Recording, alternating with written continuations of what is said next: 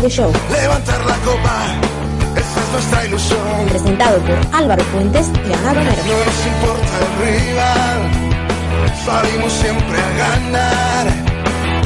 Con bombo y bandera, con alma y con pulmón. Con la camiseta pegada al corazón. Este es nuestro juego y salimos a la cancha con uno de más.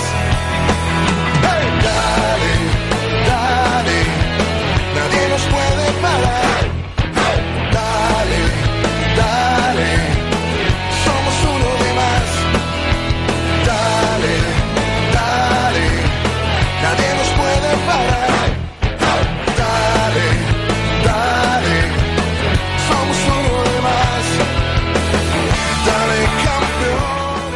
Hola a todos, bienvenidos un miércoles más a la Colina Radio Show. Una semana más nos encontramos en la previa de un partido del Sevilla y esta vez con mejor sabor de boca de la semana pasada.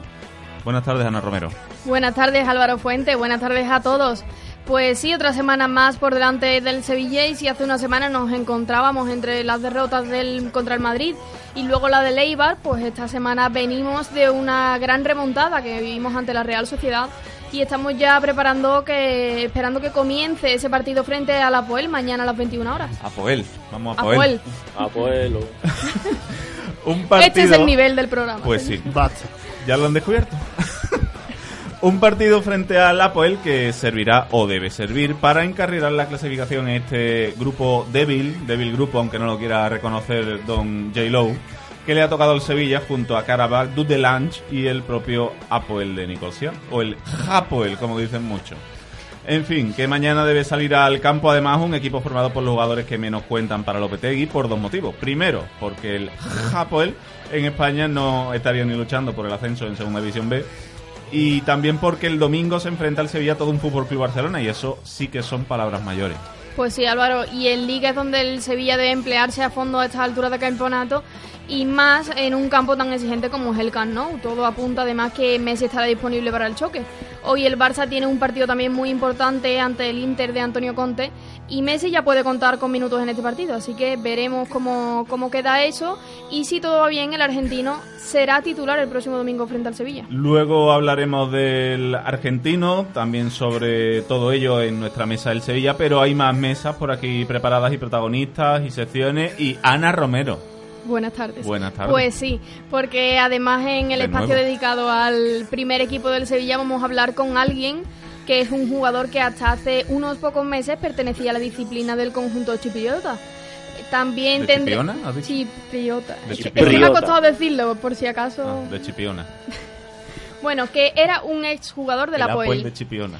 Así que tendremos a ese protagonista con nosotros y también tendremos una mesa del Sevilla Atlético y del Sevilla Femenino, nuestra sección de fútbol internacional, la de cine y series, las peñas y el contenedor de humor de la Colina Today. ¿Quién da más? Pues alguien lo hará, pero con nuestra calidad creo que no. No, no, no, no, no.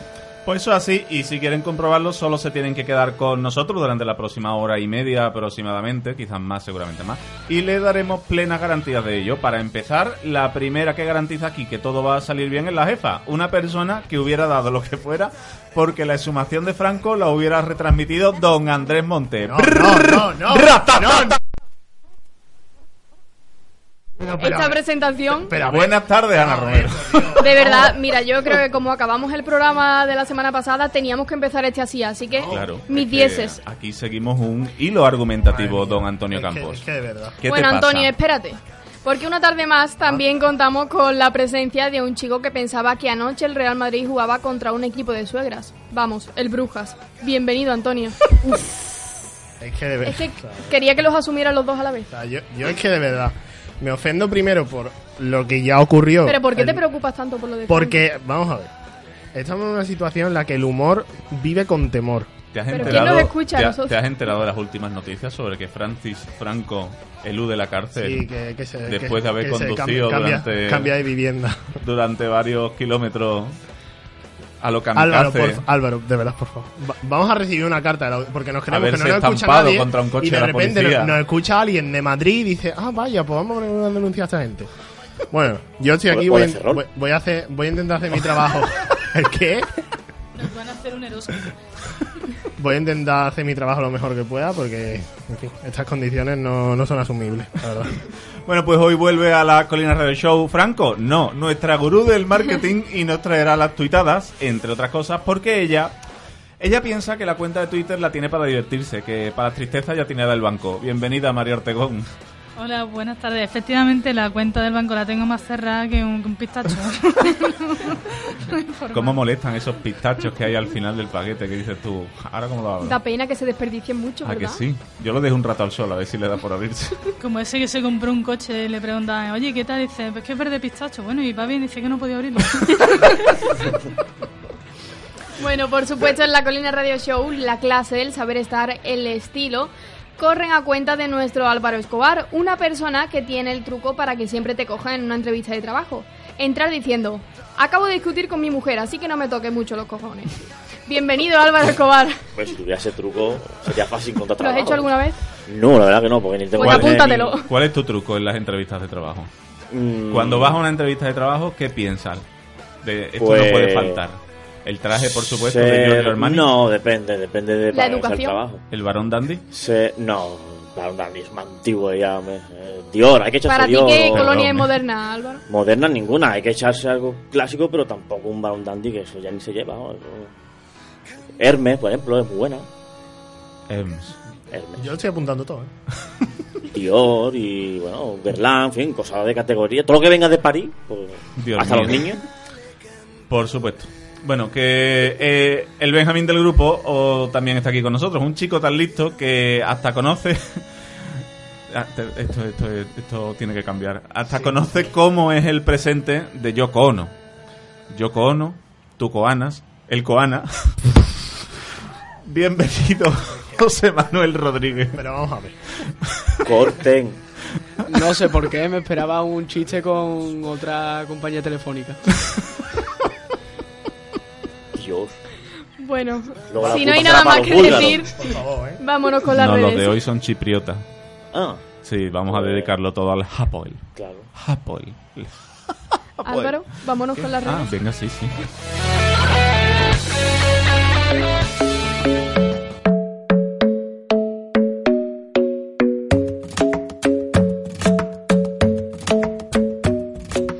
También tenemos que darle la bienvenida a nuestra querido técnico de sonido, Isa, que está aquí eh, al frente también, si quieres decir unas palabras. Por favor, Isa, ¿tienes un micrófono para algo? Di hola a tu audiencia. Están esperándote. ¿Algún chiste que contarnos? Yo tengo menos gracia. No, no, no, no. no. Bueno, aunque tenga poca gracia, se lo va a pasar muy bien con nosotros esta tarde. Piénsatelo que al final del programa tendrás que contar alguno. Ve buscando en Google chistes rápidos. ¿Puedo mirarlo en Google? Claro. Sí. Pero si lo buscas, si, si, si tienes ayuda, por lo menos que sea bueno. Pero chistes verdes valen también. Sí. No, del Betty nada. Si, si hacemos chistes de Franco, no vale verde, vamos. Bueno, como cada temporada y cada programa, seguimos abriendo los micrófonos de la Colina Radio Show para todos nuestros oyentes y hoy les lanzamos la siguiente pregunta para que opinen sobre ello. Gracias por los efectos de sonido, Álvaro. La temporada, eh, bueno, pues va avanzando Otra vez. y por otra vez. ello... Y por ello les preguntamos lo siguiente. Estamos en directo. ¿Debe ser Backlick el portero titular del equipo a día de hoy o hay que darle una oportunidad a Bono? Pues tienen tres métodos para participar Una con el hashtag La Colina Radio Show por WhatsApp enviando una nota de voz al número 652439891 o por teléfono nos pueden llamar a partir de ya, le reservamos un sitio en antena y en la recta final del programa nosotros le devolvemos la llamada. Así que el teléfono es el 954 310247. Pues sí, les esperamos con sus opiniones en nuestro Twitter, en nuestro WhatsApp y por supuesto vía telefónica. Y, y nada, pues ya están presentados los Protagonista. protagonistas de esta tarde. Vamos a tener un protagonista, hemos dicho su nombre. Todavía no.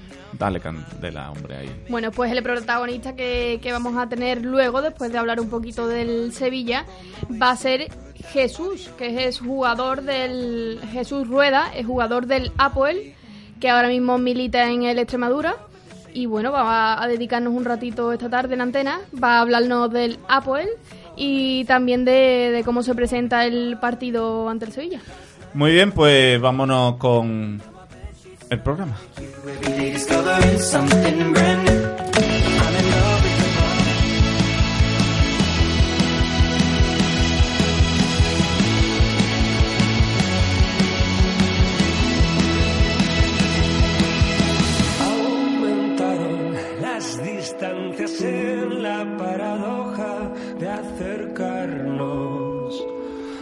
Sin tocarnos en cómodos plazos. Se multiplicaron las presencias más ausentes, los contactos, pero sin arriesgarnos somos rachas de viento eléctrico, olas de información perdida. Somos sonido nacido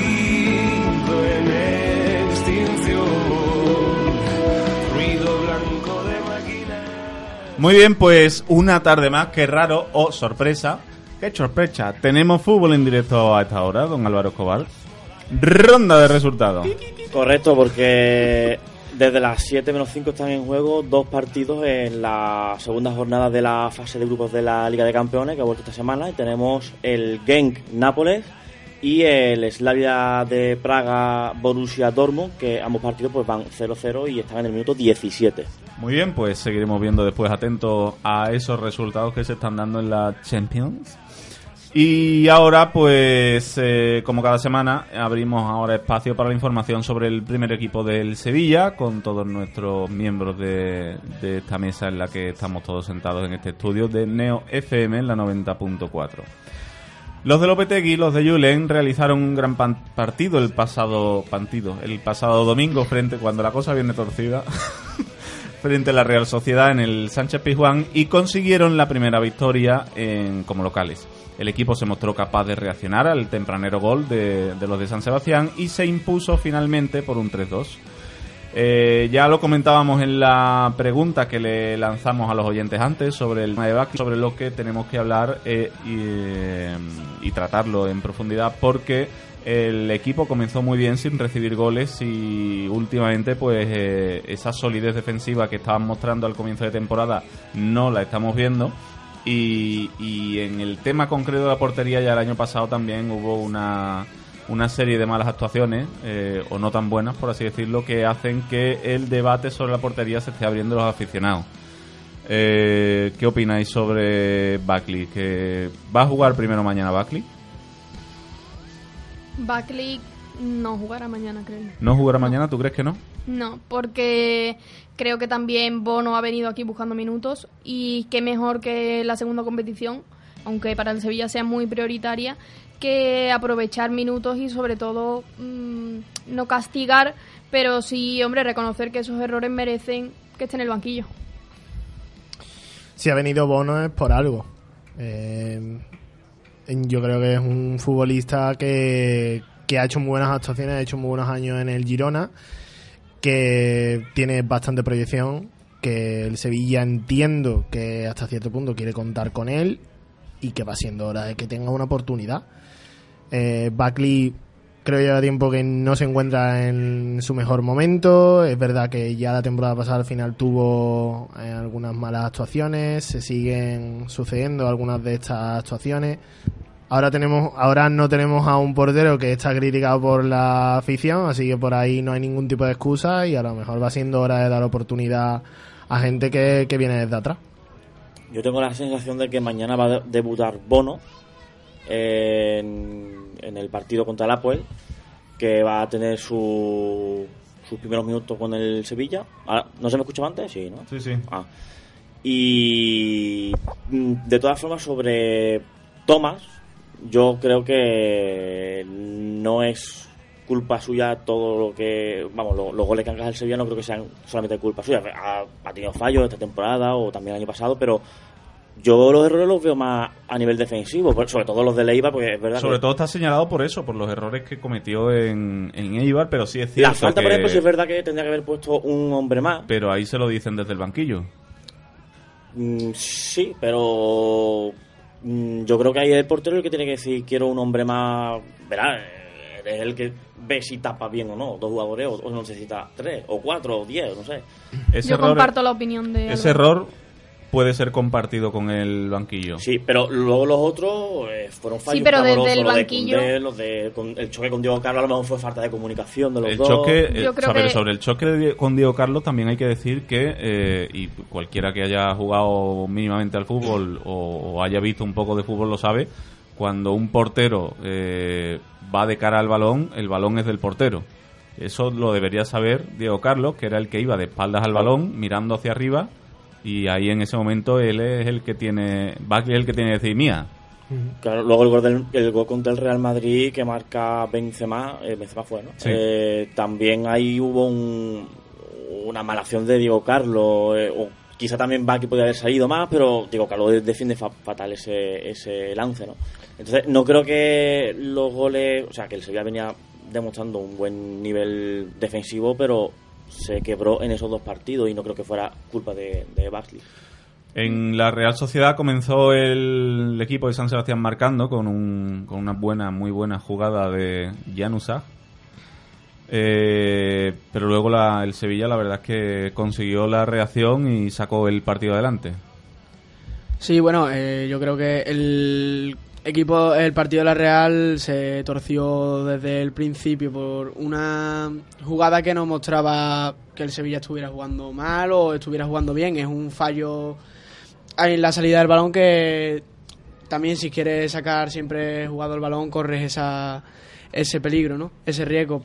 Pero bueno, el Sevilla dio otra cara, sobre todo Oliver Torres, que no confiaba yo en mm, cuando, cuando su fichaje, cuando su llegada.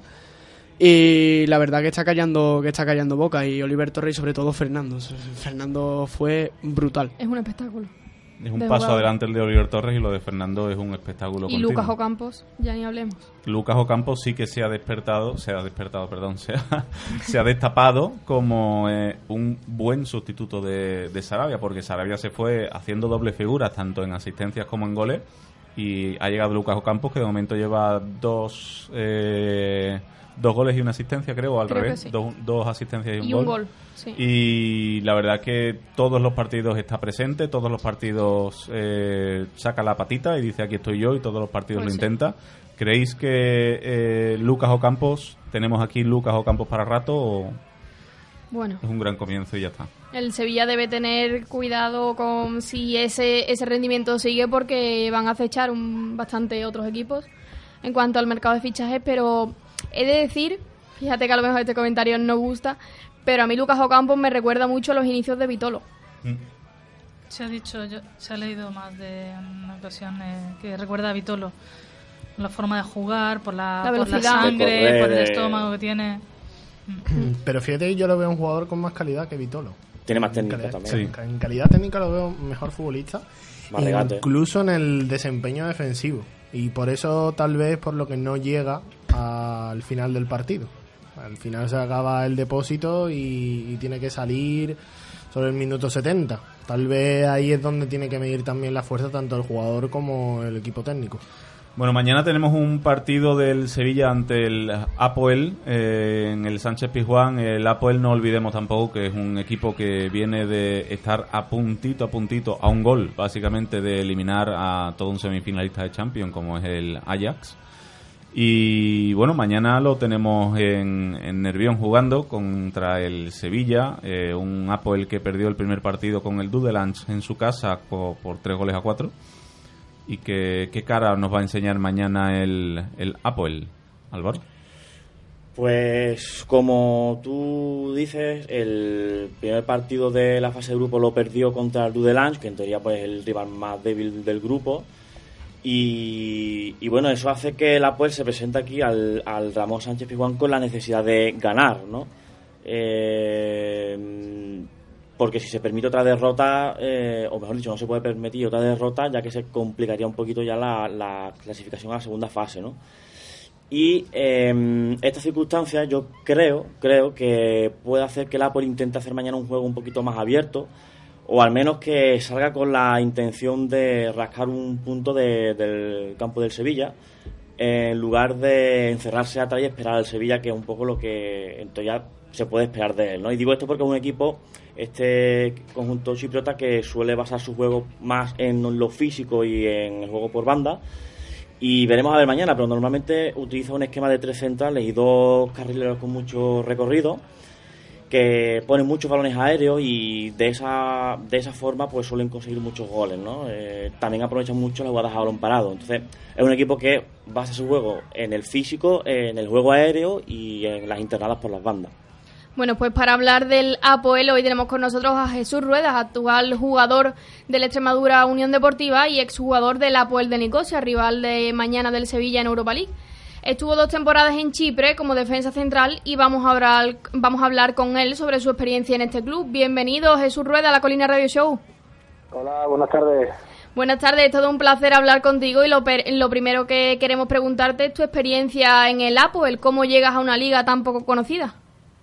Pues mira, la verdad es que surgió la oportunidad después de salir de Valladolid, de, ir a Israel. Primero estuve en Israel dos años y luego allí, después de Israel, acabé el contrato. El club estaba contento conmigo, me ofreció renovar, pero, pero bueno, me llamó Apoel antes de acabar la temporada y, y bueno, pues Apoel prácticamente te asegura jugar en Europa, si no es en Euro- en Europa League, es en, Champions, es un club que, que tiene estabilidad, que el club, el club grande de la isla y, y, pues bueno, la verdad es que era una oportunidad yo creo que no podía dejar escapar y, y tuve la suerte de jugar Champions un año, el primer año. Claro, tuviste la suerte de debutar en Champions, de jugar en una fase de grupos, además creo que tocó contra el Real Madrid, que fue un partido bastante conocido. ¿Cómo fue esa experiencia de ese debut? Pues bien, la verdad es que muy bien. La verdad es que pues nunca había jugado en Europa y, y todo lo que fue la, la clasificación antes de entrar en fase de grupos y luego la experiencia de jugar nos tocó un grupo muy difícil con Tottenham, Borussia Dortmund y, y Real Madrid. Pero bueno, nosotros nuestro trabajo era disfrutar e intentar poner las cosas difíciles en casa, sobre todo. Y bueno, al final, pues mira, llegamos con opciones hasta la última jornada que, que nadie se lo esperaba. Y, y bueno, la verdad que fue una experiencia muy bonita. Bueno, y el Apoel, por así decirlo, es el club como más importante de Chipre. Tú ganaste dos ligas allí, si no me equivoco. Pero queremos centrarnos un poco más en cómo se vive allí el fútbol y su popularidad entre la gente. ¿Tú podías a la calle atrás, te reconocían y te pedían fotos como puede pasarnos en España?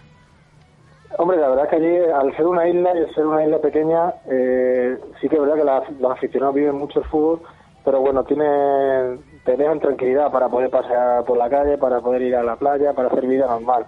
No es quizás tanto como en España, que quizás pues somos los jugadores más conocidos, que paramos por la calle, sobre todo en la ciudad de donde es el equipo. La verdad es que allí para el- lo que es el nivel de la liga y el nivel de clubes que hay, eh, el futbolista se siente se siente muy bien. Hay buen clima, la isla es tranquila, para, la gente- para los jugadores con familia, pues es una experiencia muy bonita. y La verdad que se está, se está muy bien. Y suponemos también que al haber pasado tan poco tiempo de tu marcha del Apoel, sigue sus partidos todavía en su actualidad. Cuéntanos cuáles crees que van a ser los mayores peligros del Apoel frente al Sevilla. Pues sí, la verdad que lo estoy siguiendo y, y han empezado pues, como todos los años. Siempre, claro, al empezar tan pronto la clasificación para Europa, que empiezan en junio a entrenar y a jugar, pues siempre cuando llega el final de la clasificación hay un pequeño bajón. Han empezado con un poco de dudas la, temporada en la Liga Chipriota, pero sí que es verdad que, luego pues, vuelven otra vez a subir el, el ritmo y, y el equipo a batir siempre. La verdad es que, que como, como ya he dicho muchas, muchas veces, eh, es un equipo que en casa va a ser difícil porque se dan muchas circunstancias la temperatura, el clima es, caluroso, es húmedo, pero fuera pues quizá que baja un poco y, más eh, contra equipos con- como Sevilla que, que va a llevar el peso del partido, que va a llevar la pelota, vamos a ver la pelota pues como está haciendo. Eh, yo creo que ojalá y sea se vea un buen partido, pero pero Sevilla no tiene muchas papeletas de ganar.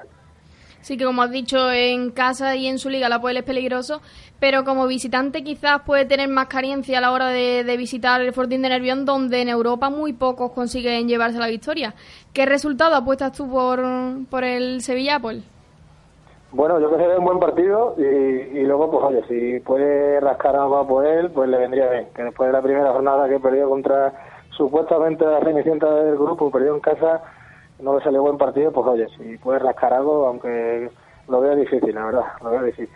Bueno, y allí fuera de casa, el Sevilla cuando viaje a, a su estadio, ¿qué debe hacer el Sevilla para llevarse los tres puntos ya que es un estadio tan complicado? Pues yo creo que es importante aguantar los primeros minutos porque siempre cuando juegas en casa y, y más estos equipos quieren salir en tromba, quieren ver que hacer ver que para, la- para los aficionados que pues eso, que, que va a proponer un partido vistoso, que, que van a dar 100% durante todo el partido si el Sevilla aguanta el primer arreón, que no quiere decir que salga atrás ni mucho menos, si aguanta el primer arreón, luego con el paso de los minutos, seguramente, y más la manera de jugar que tiene Sevilla, pues va a tener la pelota y, y va a empezar a crear peligro, eso es seguro. Bueno, y para adentrarnos un poco más en lo que es el, el Apoel y su entorno, con respecto a la afición del Apoel, ¿crees que viajarán aficionados o tienen costumbre de hacer de, desplazamientos en lo que es en Europa? Sí, sí, la verdad que sí. La verdad es que suelen viajar mucho porque, porque claro, están bien acostumbrados. Como todos los años se meten en Europa, pues aprovechan la afición y, viajan con el equipo. Allí en casa también el campo se llena. La verdad es que tienen la afición más numerosa de la isla y, y como ya te digo, están acostumbrados todos los años a viajar. Sevilla es una ciudad que no, no ha jugado nunca contra el Sevilla en Europa, entonces pues seguramente venga mucha gente de Chipre y, y son animosos, ¿eh? son de los aficionados que, que animan, que van y se dejan notar, porque me acuerdo el año pasado eh, los tres campos que fuimos, tanto en Inglaterra como en Alemania como en el Bernabéu, eh, se dejaban notar, ¿eh? y fueron en, en gran cantidad y, y eso pues el jugador los nota, claro. Montan, montan jaleo entonces cu- allá donde van, ¿no? Sí, sí, monta jaleo. Me acuerdo un año antes de, de firmar yo, eh, bueno, el mismo año que yo firmé, jugaron, si no me equivoco, octavos o dieciséisavos contra el Atlético de Bilbao, en Bilbao, y debieron de montar una en Bilbao que... pero ya no de animar, ya... Todavía se acuerdan en. Bilbao, ¿no? Sí, sí, sí. Son- a la vez que son animosos, tienden a ser los más radicales, suelen ser un poco problemáticos. Jesús, eh, soy Álvaro Fuentes, encantado de saludarte y gracias por atendernos, por supuesto. El, Hola, Álvaro. el actual técnico del, del Apple, Tomás, Tomás Doll, ¿tú lo, lo conoces? Eh, personalmente no lo conozco, pero sí sé que fue entrenador del, del Borussia de Dortmund, si no me equivoco, hace ya unos años y, y proponía lo mismo más o menos que está intentando proponer ahora en, en Apoel. Que ¿Crees? Era pues buen trato de balón, eh, ser el que lleve la rienda del partido, el que el que mantenga la pelota. Lo que pasa que bueno, en Europa pues en Chipre lo puedes hacer, pero en Europa se me antoja un poco más complicado con equipos encima como Sevilla, que, que tiene unos jugadores que tiene, pues mm, va a ser complicado. Me imagino que intentará cambiar un poco la manera de jugar, por lo menos en Sevilla. Luego allí en Chipre intentar proponer lo que quiere, pero en Sevilla por lo menos eh, sería de muy valientes, creo yo, salirle a disputar la pelota a Sevilla en el Pijuán. Pero bueno, oye, luego todo es admirable, desde luego. Si salen así, pues oye, intentar plantear un partido difícil a Sevilla y, y quién sabe, quizá con el paso de los minutos, pues mira, se sienten cómodos, hagan 0 y juegan también con eso. Y Jesús, ¿crees que eh, mañana sacará al equipo titular de gala o que también reservará un poquillo para su liga en la que van quintos? Pues yo me imagino que sí, yo me imagino que sí, porque luego la liga es muy larga y la liga también cuando acaba en febrero tienes un playoff que juegan los seis primeros y acabas en mayo, igual que, que aquí en España. O sea que yo me imagino que sacará al, al equipo titular. Y aparte, que es lo que te digo, que primer- la primera jornada supuestamente no contaban con el resultado que hicieron y creo que tienen que intentar sumar en todos los campos, ya sea en el Pijuán o ya sea en Carabaj o, o en casa ganar los tres, pero tienen que sumar porque, pues claro, han tenido una primera jornada muy mala para, para sus intereses. Sí, la verdad que sí. Eh, ¿Cuál dirías que es el jugador contra el que hay que tener eh, mil ojos mañana en el Sánchez Pizjuán?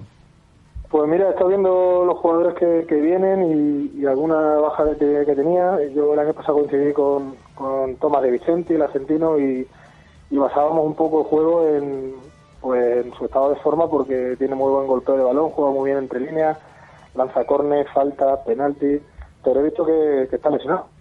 Entonces, y luego Roman Bresak también, que era el delantero titular del año pasado. Este año sí que es cierto que han firmado a, a un esloveno, si es que han firmado muchos eslovenos, eslovaco, creo que es esloveno, que es delantero también, Pavlovic, que lleva hizo muchos goles en la clasificación Sí, y, me imagino que, que bueno, que, que será buen delantero, no lo conozco, del Rápido pero de me, Viena. imagi- me imagino que será buen delantero. Entonces, pues yo creo que, que luego atrás son, son gente rápida, son gente que tiene poderío en el juego aéreo.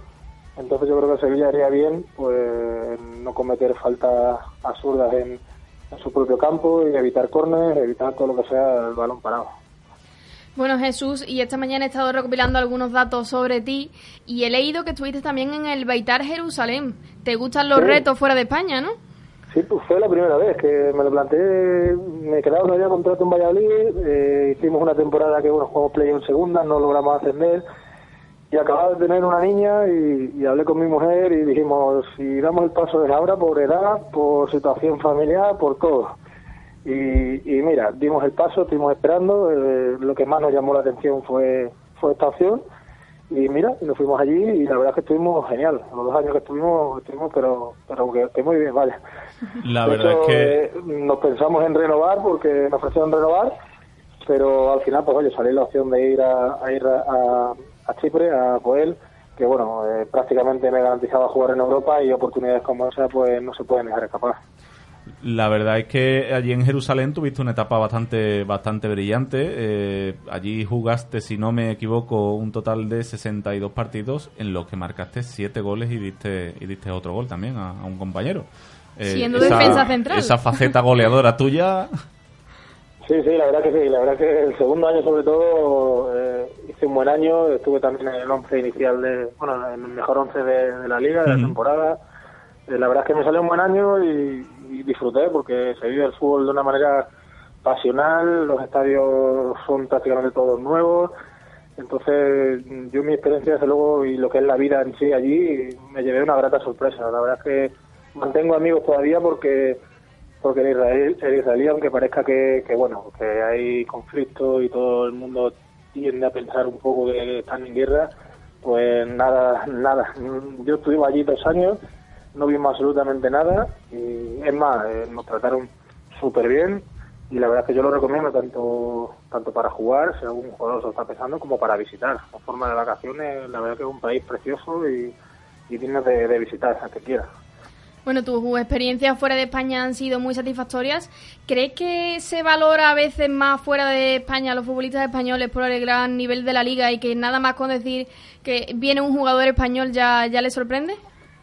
Sí, sí, sí. Yo en mi experiencia, por lo menos en mi caso, y lo- luego los jugadores españoles con los que he coincidido en, tanto en Israel como en Chipre, el haber ganado el Mundial con la selección española, Eurocopas y demás, como que nos ha abierto un poco las puertas y como que eh, nos ha dado un cierto valor a todo jugador español, sea de la categoría que sea, tanto de primera, de segunda como de segunda vez, que nos ha hecho que, que eso, que gracias a, a la selección española que hay de todo, pues, pues mira, ahora cada vez que vamos a un país, mm, llámese de segundo nivel, por llamarlo de alguna manera, pero que están creciendo muy rápido el nivel en, en todos los países, nos miran como bien un jugador español, porque nos valoran mucho, la verdad. La marca España. Sí, sí.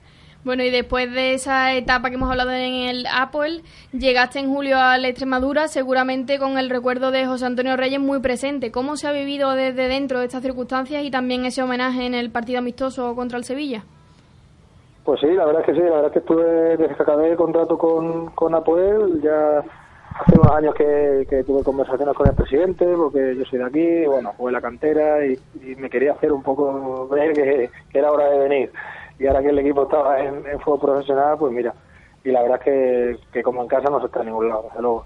Luego el equipo, pues bueno, ahora hemos empezado a, hemos ganado dos partidos seguidos, estamos en buena dinámica y, y Almendralejo es un pueblo que, pues, que tiene, siempre ha tenido mucha afición al fútbol y, es espectacular como se vive aquí el fútbol en un pueblo. Y, sí que es verdad que siempre está el recuerdo ahí de, de José Antonio porque, porque bueno, le han, hay una puerta del estadio que está su nombre, en el vestuario en el estadio está presente también, la ciudad deportiva también está presente. Eh, al final es una pérdida que, que es muy significativa y, por lo que me han dicho, tanto por lo que él fue como lo que era aquí y lo que fue aquí, era una persona que se daba que se daba a querer, que, era un tío muy normal, muy simpático y, bueno, desgraciadamente por circunstancias de la vida, pues mira, lo dejó hace hace unos meses y, y la verdad es que aquí pues, lo tenemos muy presente, la verdad.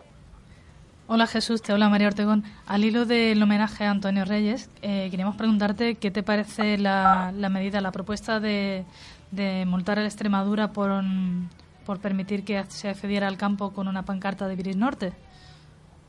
Bueno, a ver, yo aquí no te puedo decir nada porque sí que es cierto que sacaron una pancarta de, de los Viris, pero ni sé cómo la entraron, ni, ni sé la seguridad que había en el estadio. Era un partido amistoso también, Claro. era un homenaje que era muy bonito y yo creo que, bueno, que eh, todos los momentos no son iguales para, para, pues bueno, llevar. Sí que es cierto que si hay ciertas reglas, pues hay que cumplirlas pero también hay que mirar que hay ciertos momentos que bueno eh, que no es por pasar la mano ni mucho menos a ningún club, porque al final las normas hay que respetarlas.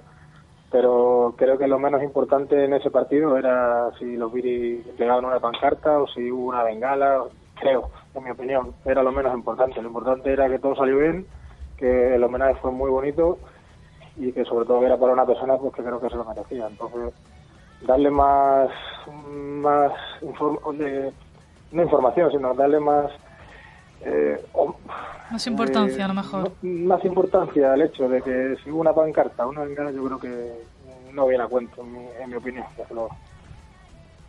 Eh, buenas Jesús, soy José Manuel. Eh, Hola. remontándote a, a tus inicios, ¿no? El preguntarte cómo, cuál es la sensación esa de debutar tanto con, con el Hércules en Copa y al año siguiente, en 2009, contra un histórico como es el Osasuna, ¿no? ¿Cómo, perdón? No te escuché el último. Que, bueno, ¿cuáles son las sensaciones de, que tiene un jugador al llegar a- al primer equipo del Valladolid y debutar en Liga con, con un histórico como es el Osasuna? Pues sí, la verdad que lo recuerdo, lo recuerdo muy bien, porque fue mi debut en, en primera, mi debut en casa, y, y era muy joven, era muy jovencito, llevaba ya tiempo entrenando con el primer equipo, y, y bueno, eh, Mendilibar en este caso, que era el entrenador, eh, me lo venía diciendo ya de unos meses atrás, que, tuviera paciencia, que, iba a debutar, que cuando el equipo estuviera tranquilo en, la clasificación, que me iba a ir dando minutos, como así fue. Aunque luego, bueno, nos jugamos la salvación contra el Betis, el último partido, pero el equipo estaba muy tranquilo, a falta de 8 o 10 jornadas. Para que veas que luego la primera división no te puede no te puede dejar ir en ningún partido, en ningún momento. Pero bueno, la verdad es que lo disfruté y lo recuerdo, lo recuerdo perfectamente. Tengo mi camiseta, mis botas, mis recortes ahí para el recuerdo. Bueno, esos son recuerdos que seguramente no se olviden. Bueno, Jesús, pues ha sido un placer el que nos acerques a la Poel, a Chipre también de tu mano, y que nos cuente, nos contarás esta experiencia. Y desde la Colina Radio Show te deseamos lo mejor en lo personal y también en lo profesional con el Extremadura. Pues muchas gracias, igualmente. Deseo lo mejor a vosotros y muchas gracias por llamarme. Un Un saludo. abrazo.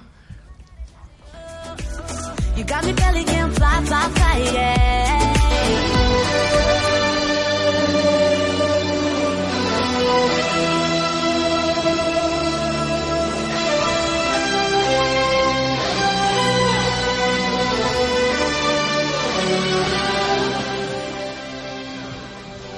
Bueno, pues ya hemos escuchado lo que nos contaba nuestro querido Jesús. Jesús, rueda. Nuestro queridísimo Jesús Rueda. Eh, Nos ha dado la una verdad es que idea es muy muy interesante, interesante. eh, todo lo que nos ha contado sobre el Hapoel y también muy interesante esa faceta suya coladora en Israel. Eh, para terminar con la mesa del Sevilla y pasar al fútbol internacional con Don Álvaro, eh, no hay que perder de vista ese enfrentamiento con el Fútbol Club Barcelona que tiene el Sevilla el próximo domingo a las 9 de la noche en el Camp Nou. Eh, un nombre clave en ese enfrentamiento, José Manuel Rodríguez. Dabur. Eh, Messi. Bueno, Dabur, si quieres. vale. Venga, Dabur. Estadísticas de Dabur. Eh, cero, cero, iguales cero. que Messi. Igualitas que Messi. Es No. un nombre muy a tener en cuenta para el domingo y, un- y que marca la diferencia. Sí, sí, marca la diferencia en todos los encuentros cuando se cuando se disputa los tres puntos frente al Sevilla es vamos, el mejor, sin duda. Y bueno, las estadísticas la verdad que son para echarse un poquito a llorar por parte de Sevillista. Cuéntanos. Ha disputado 37 partidos contra el Sevilla, Una De- liga. de los cuales eh, 28 victorias, 5 empates y 4 derrotas. Esto es Campeón de de la liga. parte Campeón de culé. Lo veo igualado.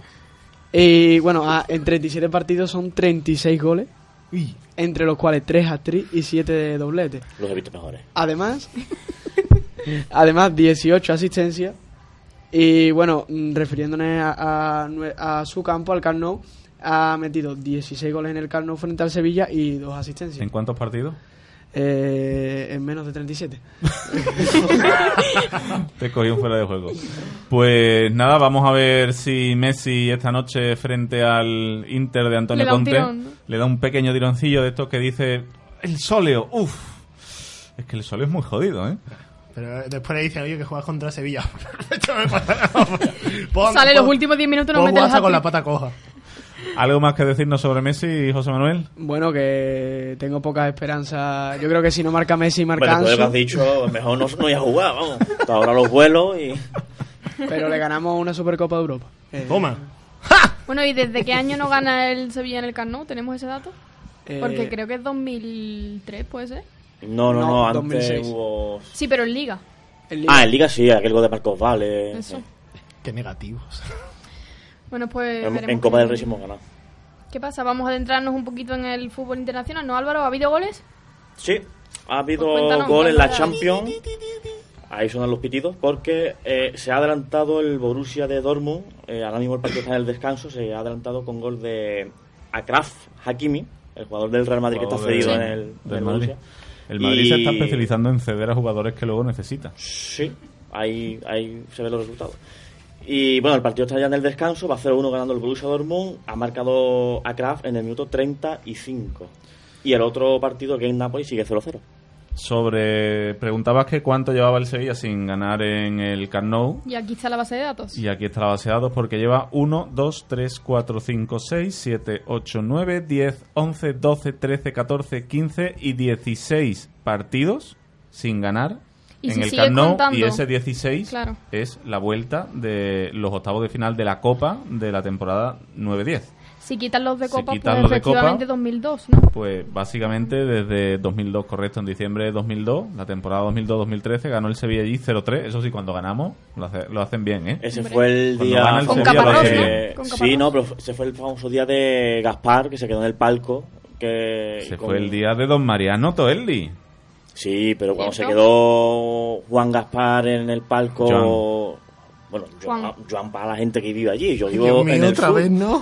Empecemos con el debate. Entonces, y se quedó eh, mm, bueno recibiendo la, el abucheo del, del público después de cuando pitó el, el, el final del partido. Gran partido aquel, la verdad. Gran partido aquel. Eh, Cuéntanos. cuéntanos. ¿no? Hablar un poquito de fútbol internacional. ¿Ya? Pues, ¿por qué no? Hombre, ha empezado sintonía y esas cosas. Sí. Claro, no, hablábamos del Barça y que lo mismo es internacional, pero bueno, que... Bueno, el Barça hoy juega con, contra el Inter de...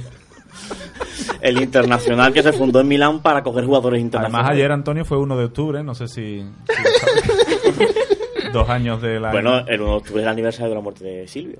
Es verdad. Sí, sí. Así que Un gran para mí no, turista. no tiene otro otro significado el 9 de octubre. Las ¿no? palabras, desde luego, las palabras de Puigdemont comparando con, con el País Vasco. Prefiero escuchar a Silvio. Álvaro, ¿cómo decías que, que habían iniciado los partidos? Este- Nada, este mira, eh, bueno, esta semana vuelve la Champions y la Europa League. ¿La Tenemos Champions? la, la, sí. La Champions. Eso, eh, ahí está. Yo no sé decirlo. Que se disputa la segunda jornada de la, fase Copa, de la grupo. Copa de Europa. Ojalá, ojalá fuera la Copa de Europa.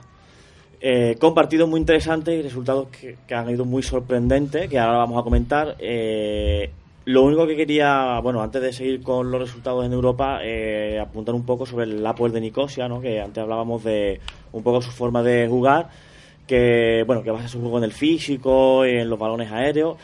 Pero quería decir que también recibe muchos goles de esta, es decir, marca goles de, de esta forma, pero también lo recibe, ¿no? Que se lo pregunten al Dudelange. Claro.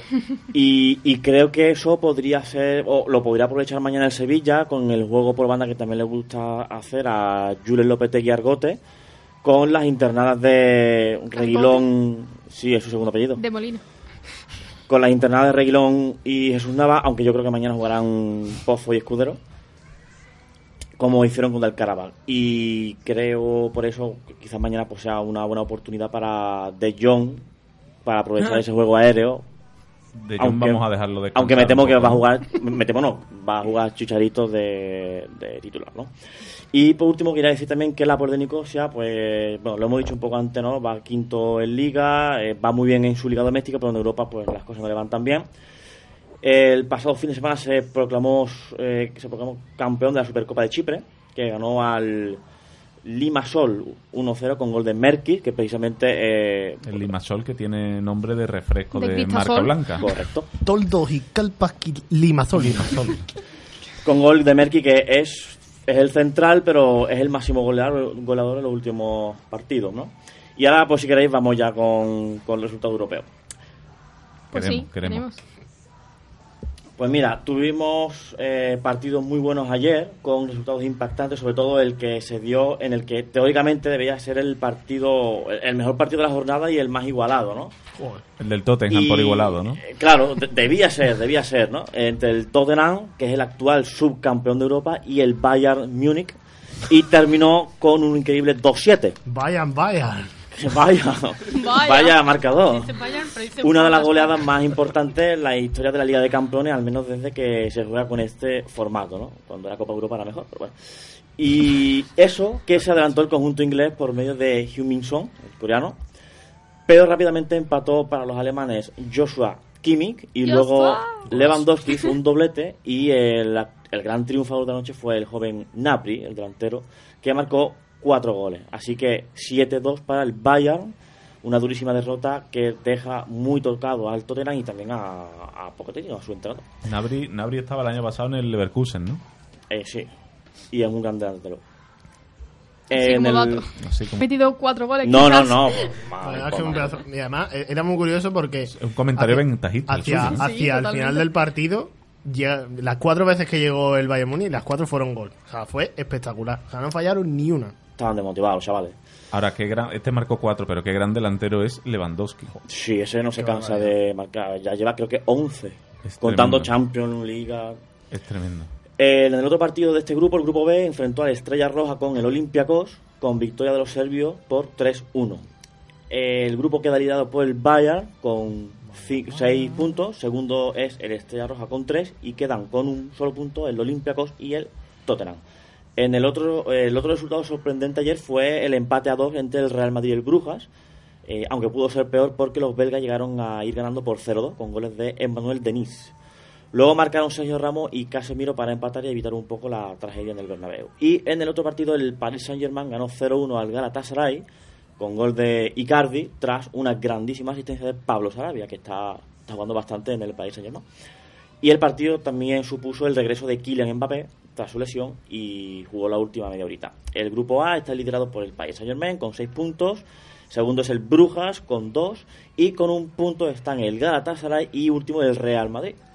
Pasamos al grupo C, donde el Manchester City sufrió más de lo esperado para superar al Dinamo de Zagreb. Ganó Lo de- 2-0. Es que lo del Madrid me, me, me ataca. Lo del Madrid me ataca. ¿Por qué? Porque llega a Nervión y le sale el puñetero mejor partido de la El temporada. mejor partido de temporada y No también el Sevilla también jugó muy muy mal ese partido. ¿Eh? Nada, nada. Ah. Que también se encontró con También Sevilla. es, muy de resurrección, de Domingo de Ramos. Es que- Pues si eso es ha parecido espectacular, espera este A fin de semana con el Barcelona. Em, bueno, el City ganó 2-0 con goles de Sterling y el segundo de Phil Foden ya en el descuento. Y en el segundo partido, eh, el Atalanta sigue sin tener suerte en el debut en la máxima competición. ¿Por qué será? Es que tienen a Muriel. Y aquí a él. Y Arana. La verdad es que. ¿Qué puede ir mejor? Bueno, eh, mm, ni Arana ni Simon jugaron, pero Luis Simon. Muriel sí, sí salió en la segunda parte, en el minuto 61. Y la verdad que. Raro que no jugaran ni Simon ni Arana, ¿eh? Ni convocados. Bueno, Simon sí, pero Arana no. Dice Simon para evitar decir que a él. No, es que es su nombre. Ya, ya, pero digo. Si lo evitas, quizás. ¿Tienen No, no, no, pesadilla para todavía? nada. eh, Luis Fernando, también digo Luis Fernando. La gente, oye, se llaman así, no Luis culpa. Fernando. Luis Fernando muy bien. Eh, ¿Tienes pesadillas todavía con la defensa de Kiaer? El de los donos, vamos. No, yo la verdad no. No he sido de los que ha criticado duramente aquí, la verdad. Vaya, vaya. Yo sí. No. Eh, decía el Atalanta que tiene muy mala suerte, que perdió 1-2 con el Shakhtar Donetsk. ¿Eh? Eh, Shakhtar Donetsk. ¿El de Doñana? No, no, Donetsk. De, de las natillas. No, de, de Ucrania. El equipo naranja y negro. Dones. Aquí hay ¿no? equipos que están jugando a la Champions y no nos hemos enterado. ¿eh? Entonces, contra el que metió el gol palo no se llamaba como todos pensábamos. Eh, Shakhtar Llámalo y Donetsk. pregúntale. No sé cómo habla lleva Donetsk. confundido. Yo digo los- Yo digo los Palot nombres lleva como- confundido un tiempo, sí. Se adelantó el Atalanta con gol de Zapata, pero eh, empató el Shakhtar eh, antes del descanso y remontó en el último minuto ya del, del final del partido. Tras esta jornada, el City sigue líder con 6 puntos, segundo y tercero son el Dinamo de Zagreb y el Shakhtar con 3 puntos los dos y cierra el Atalanta con 0 puntos. Y por último, el grupo D, el Atlético de Madrid, ganó 0-2 al Lokomotiv de Moscú con goles de Joao Félix y Tomás. Y la Juventus ganó con facilidad el Bayer Leverkusen por 3-0 con goles de Higuaín, que todavía marca, Bernardeschi y Cristiano Ronaldo. Bueno, ¿y qué partido, qué partidos tenemos hoy, además de los resultados que hemos dicho en directo? Los resudados. ¿eh? Pues, Resultados. los resudados eh, son los que ya han jugado y están ya los pobres. Desde que- las 7 menos 5 Están ya hartos, se quieren ir a su casa. Desde las 7 menos 5 están el Gen Nápoles, que Las sigue 7 menos empate a 5. 0, están en el descanso, ya va a empezar el segundo tiempo. Más a las rápido. 9 juega el Liverpool, Salzburgo. Sal- Eh, esto en el grupo E. En el grupo F eh, ya hemos dicho el Slavia 0, Borussia Dortmund 1. Y a las 9 tenemos el partido estrella de la jornada, que es el Barcelona-Inter de Milán en el Camp Nou. Que por cierto, quienes lo vean este partido, que se fijen en el En jugador Messi. del Inter. Casi. Bueno, también, pero en Stefano Sensi, que es un joven centrocampista del Inter, muy, muy, muy bueno. En el grupo G, sin puntos, se juega a las 9 el Leipzig Olympique Lyonnais y el Zenit de San Petersburgo ¿El? Benfica. El Zenit. Mira, el Sevilla ha jugado 15 millones de veces contra el, El Zenit Zenit. y ha sido el Zenit. No, bueno, pero en, en ruso es Zenit. Pero si Es no saben él habla pronunciar ruso. ruso. no es problema del Zenit. Y Yo por me quedo con último, el Shakhtar Donetsk. Donetsk. Donetsk. Donetsk. En el, la grupo. H, a las 9 tenemos el Lille Chelsea y otro partido muy atractivo, el Valencia Ajax. Ajá. Ajá, vale. Pues eh, vamos a comentar, después de comentar la Champions, dinos cuáles son los partidos más importantes de mañana en la Europa League. Pues mira, mañana, además del Sevilla Apoel, tenemos el, el otro partido de nuestro grupo, el Dudelange Karabakh, que también nos interesa. A las 7 menos 5 tenemos el Feyenoord Oporto, CSK de Moscú Español, un partido complicado para los pericos. El Basak Shehir Borussia Mönchengladbach y el AZ Alkmaar Manchester United. Y a las 9, el segundo turno, destacamos el Krasnodar Getafe, el Rosenborg PSV Eindhoven, el Lazio Stad Rennais y el Arsenal Standard de Lieja. Y por último, también se está jugando la Copa Libertadores, la semifinal ya tenemos. Eh, se jugó ayer el, el derby de Buenos Aires, el River Boca, que terminó con 2-0 para el River. ¿Y con cuántos heridos? ¿O esta vez no? No, no ha habido- vez no ha habido muerte. No habría público. Y mañana se juega el, el gremio Flamengo. Por tanto, la final es seguro que va a ser Brasil-Argentina porque habrá un equipo de Argentina y otro de, de Brasil. Y también se está jugando la segunda división española, ¿no? La Liga Smart Bank. ¿No? Sí, la ¿verdad? segunda división. Él nunca pronunciará esas palabras, Álvaro. El Cádiz está jugando con el Huesca, con empate a cero. Partidazo, ¿eh? Partidazo, partidazo. Y el, el Cádiz que el otro día fue a Almería y dijo al jeque, hola, ¿qué tal? Y No sé si habéis visto lo- los cánticos de los aficionados del Cádiz. No. Hemos venido, ¿El por, Audi? hemos venido por el Audi y el resultado nos da igual. Sí, porque el Y anda que es mentira. y anda que... Por al final no se llevaron el Audi, pero se llevaron los sorteaba tres puntos. una- dos Bueno, Audi, pues. Dos Audi partido. suelta por partido, el tío. Ahí estamos. Es que un saludo. Eh, nos Por falta si un quiere- patrocinador, no, no es por nada. Y un Audi para... Y un Audi también nos falta a cada uno. El Mirandés también está jugando con el Lugo, están los dos partidos en el descanso 0-0 y luego volveremos a la ronda de resultados, ¿verdad, don Álvaro? Sí. Vamos a Pero ahora nos vamos a otro sitio porque eh, ¿has acabado? ¿Tienes algo más No, que, ya, que final? ¿Final?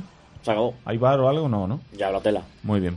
Pues nada, tiempo ahora para hablar del Sevilla Atlético, eh, del magnífico partido que realizó el filial ante un siempre complicado Córdoba, porque los de Paco Gallardo pues se han impuesto esta temporada además con, con bastante casta eh, al Cartagena y al Córdoba, que son dos de los huesos de la, de la categoría. Ahora toca visitar al San Fernando, ¿no, Antonio Campos? Al San. Fernando. Sí. ¿Qué pasa? Un ratito a pie, ¿no? Ah, bueno, es que, claro, eh, los entresijos del programa a mí me confunden y yo por la mañana leo este tipo de cosas y digo, vamos, ¿esto qué? ¿Esto qué? Pues ¿Qué- toca visitar al, San Fernando el domingo, eh, así que el domingo o el sábado, cuando me he perdido ahora mismo. El partido el del filial es el domingo a las siete y media quizás. compruébalo en la base de datos, porque la semana pasada sí nos dejó un partido bastante bueno con Domingo a las remontada. 6, domingo a las Domingo a 6. las El domingo a las 6 es el partido del, del filial en San Fernando y bueno, venimos de una victoria con remontada con una figura espectacular. Muy Pepe buen Mena. partido. Muy buen partido de Pepe Mena y esa remontada que también le hacía falta al Sevilla Atlético. La semana pasada comentábamos esa mala racha o quizás si, si podía remontar el vuelo un poco el Sevilla Atlético y aspirar a algo más que a lo que es la permanencia. Era el partido que... que- diferenciaba entre caer abajo Claro. y, y mirar hacia abajo complicándose la vida o seguir Y mirando con con, actitud tranquilidad. ante un Córdoba, que es un Pues gran sí. equipo y bueno, que no olvidemos que es el filial del Sevilla ante el Córdoba, que es el primer equipo. Así que muy buen nivel el que, el que tuvo el Sevilla Atlético y sobre todo Pepe Mena. Bueno, mm, destacar que el Córdoba tampoco llevaba, llegaba en su en un gran momento porque... Bueno, Ya estamos quitándole ya está. mérito. No, pero después del ¿Quién ha fichado a Mandí? Pero la remontada, No, ¿cómo sí, fue? pero Es después que él del partido... Córdoba, perdona. Después, del- después del partido contra el Sevilla Atlético, es que le han metido cinco goles en tres partidos al Córdoba. Es el equipo más goleado en las últimas tres jornadas de, de segunda vez. Vamos a ver qué, qué pasa en San Fernando, ¿no? Un ratito Habrá que que- ganar también. Un ratito de pie, pero largo, porque además Pero largo. San Fernando no ha perdido todavía ni un partido. Solo ha Va a ser complicado, uno. va a ser complicado el enfrentamiento allí en, en San Fernando. Eh, lo que también está siendo complicada es la ah, andadura de un tema que vamos a meter en cantera, aquí hablando del Sevilla Atlético, porque eh, Brian Hill el ¿Qué pasa año pasado Hill? fue, la temporada pasada fue uno de los nombres propios en, en ese final de temporada del Sevilla con Joaquín Caparrós en el banquillo. Comenzaba la pretemporada, eh, Brian Hill estaba en el, en el, con la selección española en el europeo y eh, luego se incorporaba, tenía sus minutos con Lopetegui, comenzó la temporada también dispu- di- disputó algunos minutos, pero ha desaparecido completamente. ¿Merecía más la pena que se quedara Brian Hill en el Sevilla Atlético o que se marchara Ceides? Además que esto parece que no es la primera vez que pasa, porque siempre surgen estas promesas en el primer equipo y después se van desinflando. Eh, ya pasó con Pablo Machín la temporada pasada con Pejiño, solo que volvió al filial. Y yo creo, sinceramente, que Brian Hill ha hecho méritos para tener un sitio Es muy joven, importante. tampoco hay que perder de vista que es Claro, muy joven. pero al final la juventud, si va a caballo con la capacidad que tienes en primera división, como ha demostrado el propio jugador, yo no digo que tenga que ser titular indiscutible. Que, y, me- y menos- ¿Qué sabré yo de fútbol para decir si este chaval tiene que ser titular indiscutible en Sevilla? Pero, Pero- sí que es verdad que es un futbolista del que no se puede prescindir de sus capacidades. O sea, ya el mero hecho de dejarlo fuera de las convocatorias dice mucho de cómo se cuenta con él en el primer equipo. Claro que podría tener un papel más protagonista, como por ejemplo Pozo, siendo suplente, pero bueno, tiene sus minutos y está aprovechando la oportunidad. Pero Brian ha pasado del año pasado, ha sido un gran protagonista, ha estado en el europeo, después empezó a contar en los partidos amistosos, incluso con pocos entrenamientos y en lo que es pretemporada, pero no sé qué En ha Liga- pasado o incluso a lo mejor ha bajado su rendimiento que no lo sabemos o también no la gran competitividad que ha tenido que tiene en hay esta mucha, plantilla. hay mucha competitividad y cierto es que en su puesto pues tenemos a Lucas Ocampos que puede jugar por ahí, tenemos a Nolito obviamente que a Nolito ahora mismo no lo quita mm, nadie.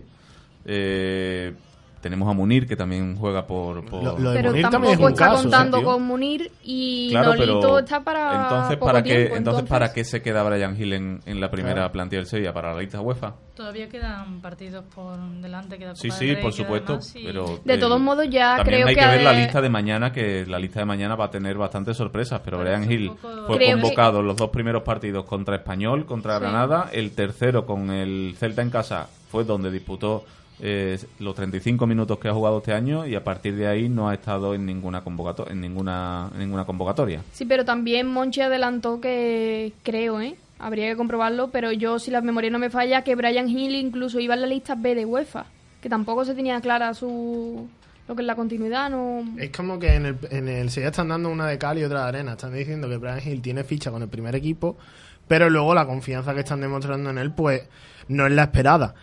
Volvemos a lo mismo. Al final hay que ver qué apuesta quiere hacer el Sevilla por la cantera. Y este tipo de futbolistas que han demostrado en el primer equipo y que tienen unas capacidades, al final hay que darle minutos para que tengan esa, para que pueda desarrollarse. Pues sí, al final el jugador tiene 18 años, tiene un gran futuro por delante, o por lo menos lo promete, pero eh, el futuro de un jugador no se puede quedar parado una temporada, con lo cual creo que habría que encontrar la forma de darle minutos a, a este futbolista. Eh, paréntesis, vamos a hacer un paréntesis cultural en nuestro programa porque dejamos a un lado el fútbol, que luego por supuesto lo retomaremos. Eh, ahora nos vamos a centrar en la sección que siempre cortamos, por lo que sea Antonio Campos está a gusto con Ah. Ya nosotros. vamos tarde, pero bueno. Y viene cada jueves a intentar ponernos al día sobre cine y series, así que música maestra.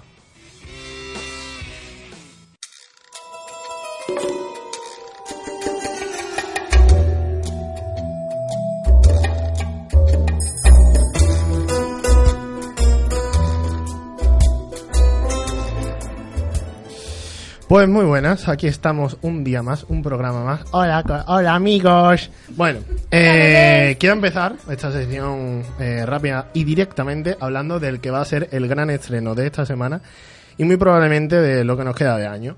Joker. pues he tenido el placer de ver esta película y lo digo directamente para que no quede ningún tipo de dudas. Es probablemente una de las mejores películas de 2019 y para un servidor el top one de este año. Porque la verdad es que ha sido un año cortito en películas, pues me quedo con Joker porque menuda maravilla, compañeros. Lo cierto es que es una película en la que conocemos de verdad cómo es el personaje y para ello no necesitamos una historia canon, que es lo que se han quejado muchos puristas del cómic, que si lo que está contando no tiene mucho que ver con lo que es su relación con Batman o que no es lo que sale en las historias originales, en fin, todo tipo de quejas que, que, que todas las conocemos al fin y al cabo. La cosa es que eh, es una película que ahonda en lo que es el personaje, en lo que es su creación, en lo que le aterroriza y en lo que le atormenta al fin y al cabo. Y decían varios críticos que no era tanto una película del Joker como tal, sino de lo que es previamente el personaje. Aviso para navegantes, es una película muy dura que no tiene, que no tiene ningún tipo de concesión, que no tiene ningún tipo de reparos y que si por algún casual esperáis comedia por lo que es el personaje, id con los pies de plomo porque a lo mejor os encontráis bastante sorpresitas. Es una maravilla, es una maravilla. Querido Álvaro. Creo que ha sido en Estados Unidos donde eh, se ha prohibido ir a, a ver la película disfrazado de, de Joker eh, por el tema de las armas. Claro, es que es una película que da lugar a muchos equívocos y por eso digo que hay que saber qué, qué queremos ver en esta película. Ya el mero hecho de que el director tenga que salir a avisar de que es una ficción, primero habla mucho de cómo es la película y después habla mucho de los tiempos que vivimos en los que se malinterpretan todo este tipo de discursos y se llevan al límite. Por eso digo que el Joker no es una película para utilizar como propaganda política. No va a eso y va a hablar de otras cosas más allá de lo que podría ser un reflejo del mundo. No va por ahí los tiros. Pero bueno, sigamos adelante y vamos a hablar de los premios que se han repartido en el Festival de Cine de San Sebastián. Comenzamos por la Concha de Oro para Pacificado, una película brasileña dirigida por Paxton Winter. La verdad es que ha recibido también el premio a Concha de Plata Mejor Actor para Bukasa Kabengele. Dos premios para esta película que muy probablemente la veremos en los Oscars también, representando a, Brasil. Eh, también tenemos la Concha de Plata Mejor Director para Aitor Arregui, John Garaño y José Mari Goenaga por La Trinchera Infinita. Película que ha tenido bastante polémica porque nuestro queridísimo Carlos Bollero, que sabemos que escucha este programa, ya ha comentado que, que por qué tiene un andaluz tan cerrado y que en ese caso, por qué no tiene subtítulos. ¿Quieres responderle desde aquí? O, pues la verdad es que tendrían muchas palabras para responderle en ese andaluz que él considera que es tan horroroso. Pero quiero ser más correcto y decir que España, gracias a Dios, tiene una gran, gran pluralidad y que si este señor que lleva tantísimos años viviendo del cuento de la crítica eh, sigue pensando que esto es un problema, pues que- ahí, ahí creo que se reconocen completamente cuáles son sus cualidades como crítico. El que nos quiera demandar solo tiene que poner cualquier minuto del programa y elegir un tema. Eso. Bueno, así como dato, Eso y Franco. así como dato soy sobre Franco, di la verdad. como dato sobre esa película, por no crear más polémica, eh, se ha rodado en Huelva, concretamente en Aracena. Ahí lo Sí, dejo. la verdad es que hay que Casa Rufino. hay que alabar Casi. bastante Se llevarían unos cuantos pastelitos, yo creo. hay que alabar bastante la labor de estos directores, que son los directores también de Loreac y de Handia, que Handia obtuvo una cantidad abrumadora de, de, Os- de, de Oscar, Sí. de Goya Claro. el año pasado. Y la verdad, una de las grandes promesas y de las realidades de nuestro cine español. También hemos tenido premio a Mejor Actriz ex aequo para Greta Fernández por La hija de un ladrón y también para Nina Hoss por The Audition. Greta Fernández, muy joven, Ujú. papelón.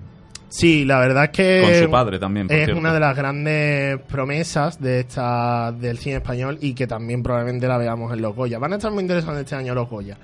Con Almodóvar, con Dolor y Gloria, con... Por favor, no me hagáis el chiste de los Goya, que os estoy viendo de venir, ¿vale? Guionistas búlgaros. por Rogi. favor. Tenemos ahí a... Madre mía, está sonando por fin la música que puse hace dos programas. Te Esto, quiero- lo, te esto, quiero un montón, Es esto, esto deja, deja a la clara París cuál es aquí, tu hombre. relación con la técnico. Claro, mira, tengo la técnica una amistad mm, de cuatro, cerca de cinco años. La amo muchísimo, Isa, te quiero. Ah, pensaba Vamos que ibas a a decir la puntuación. Me está, diciendo, me está diciendo que... me- El primer Pero- chiste pero- bueno que hago en, en Me da una temporadas. puntuación y le corto el micro y se No, va de aquí, no, ¿eh? no, no. Ve- Es el me momento de cortar la sección de Antonio. Pero, pero vamos a ver, ¿por qué me meten en estos problemas? Por favor, Antonio, continúa. Sí, por favor, porque no voy si a quieres te mandamos Que ha dicho al- 4 de 5, yo... a bueno, San Sebastián, al festival. Pues mira, ahora mismo vendría de lujo porque me habéis puesto en una piedra Bueno, como de- mucho al Prado de San Sebastián. Sí, a sí, ya. O a la concha de tu madre. la concha de tu madre. En fin, los premios Donostia. Para, Donostia no que Donostia haya un que hombre te va a llevar. No, no un hombre que se pe... Hola, una hostia. No, Otra los fueron premios para eh, Costa Gabras, para Donald Sunderland y para nuestra queridísima Penélope Cruz. Buenas noticias, buenas noticias porque Spider-Man ha vuelto a Marvel, queridos amigos. ¡Bravo! Bravo, efectivamente. Un aplauso, por favor. Gracias. Madre mía, no seáis tan animados.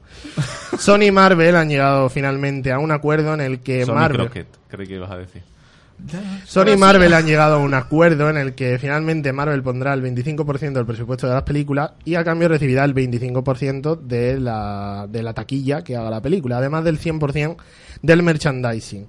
De momento habrá una tercera película y una nueva aparición del personaje en el UCM, por lo tanto bien, y a partir de ahí se renegociarán los términos. Se abre la posibilidad de que Spider-Man aparezca en ambos universos, tanto en el de Marvel como en el de Sony, y de que ambos se puedan retroalimentar. Incluso hay rumores que apuntan a la aparición de nuevos personajes como por ejemplo Daredevil o She-Hulk, que va a tener su serie en Disney Plus, en la tercera entrega del Arácnido. Pasamos ya a los estrenos de esta semana y efectivamente tenemos una nueva película de uno de los mejores directores de cine español, como es Daniel Sánchez Arevalo, 17, que regresa con una road movie sobre la capacidad de sentir y los seres hacia los que dirigimos esos sentimientos. Buena pinta. Muy buena pinta, la verdad, y bueno, Daniel Sánchez Arevalo, que es sinónimo de calidad. Con una amplia participación de Netflix, de hecho la película va a estar una semana en las taquillas y luego deben dirigirse a su plataforma de Netflix para poder visualizarla. Eh, seguimos con el Crack Cero porque hay otro regreso en el cine español como es el de José Luis Garci que regresa a la gran pantalla con una vuelta al cine negro a partir de un reparto de sueño liderado por Carlos Santos en una precuela sobre una de sus grandes obras como es El Crack que está protagonizada por el enorme Alfredo Aranda. Seguimos con la quinta temporada de Peaky Blinders que se va a estrenar en Netflix Debo ser sincero, no controlo demasiado esta serie, empecé a verla y la dejé. Vas a Fíjate, ser franco, ¿no? voy a ser franco, efectivamente, franco, sin, sin Que premio. tiene el culo blanco. pero- Bueno, Por favor, ¿eh? Tenemos ¿Cómo tendrá el culo? Tenemos un muy buen nivel de chistes. ¿Por qué utilizáis esta sección para hablar? Es que no. En fin, eh, seguimos con la serie de The Walking Dead, temporada 10, que llega el no, día 7. Por favor, otra vez no. ¡Ajá! No que es un buen final, pues ahí lo tenéis. Otra vez El día no. 7, aún, con aún más coñazo, y quedan películas. Así que ya saben, disfruten con esta serie.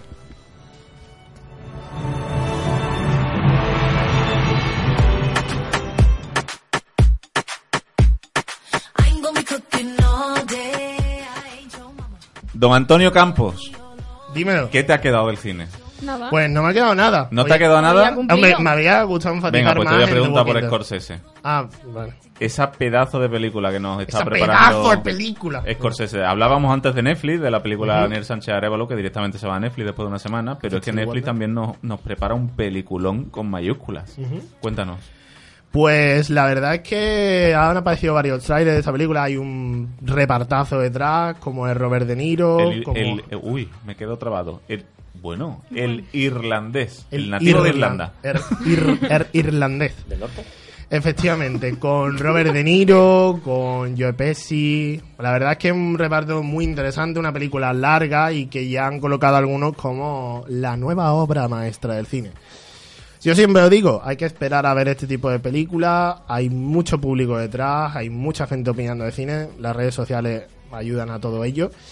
Habrá Pero que sí, verla igualmente. hay, hay ganas, hay ganas de verla porque, a ver, es Scorsese.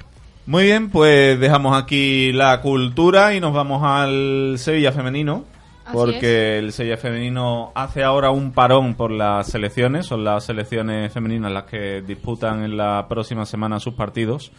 Eh, en esta a- semana, perdón, y la próxima sus partidos, la selección española se va a poder ver por la primera de televisión española el próximo viernes por la noche, si no me recuerdo mal, si no recuerdo mal.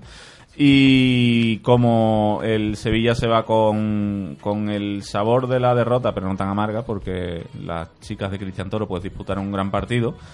Y también hay que tener en cuenta que ya se han quitado los dos cocos de, de la categoría. es, después le vendrá un calendario más favorable y vamos a hablar ahora también de estas internacionales del Sevilla. Primero de Sara Serrat, que la tuvimos la semana pasada, así que María, cuéntanos un poco cuáles van a ser las actuaciones de las internacionales sevillistas. Pues tenemos tres internacionales en el equipo, las chilenas Pancha Lara y, Yana- y- perdón, y Yanara, que están convocadas para el amistoso de la Roja Femenina, que enfrentará a Chile y Paraguay este domingo a las 4 de la tarde, hora chilena, 11 del día siguiente, hora española.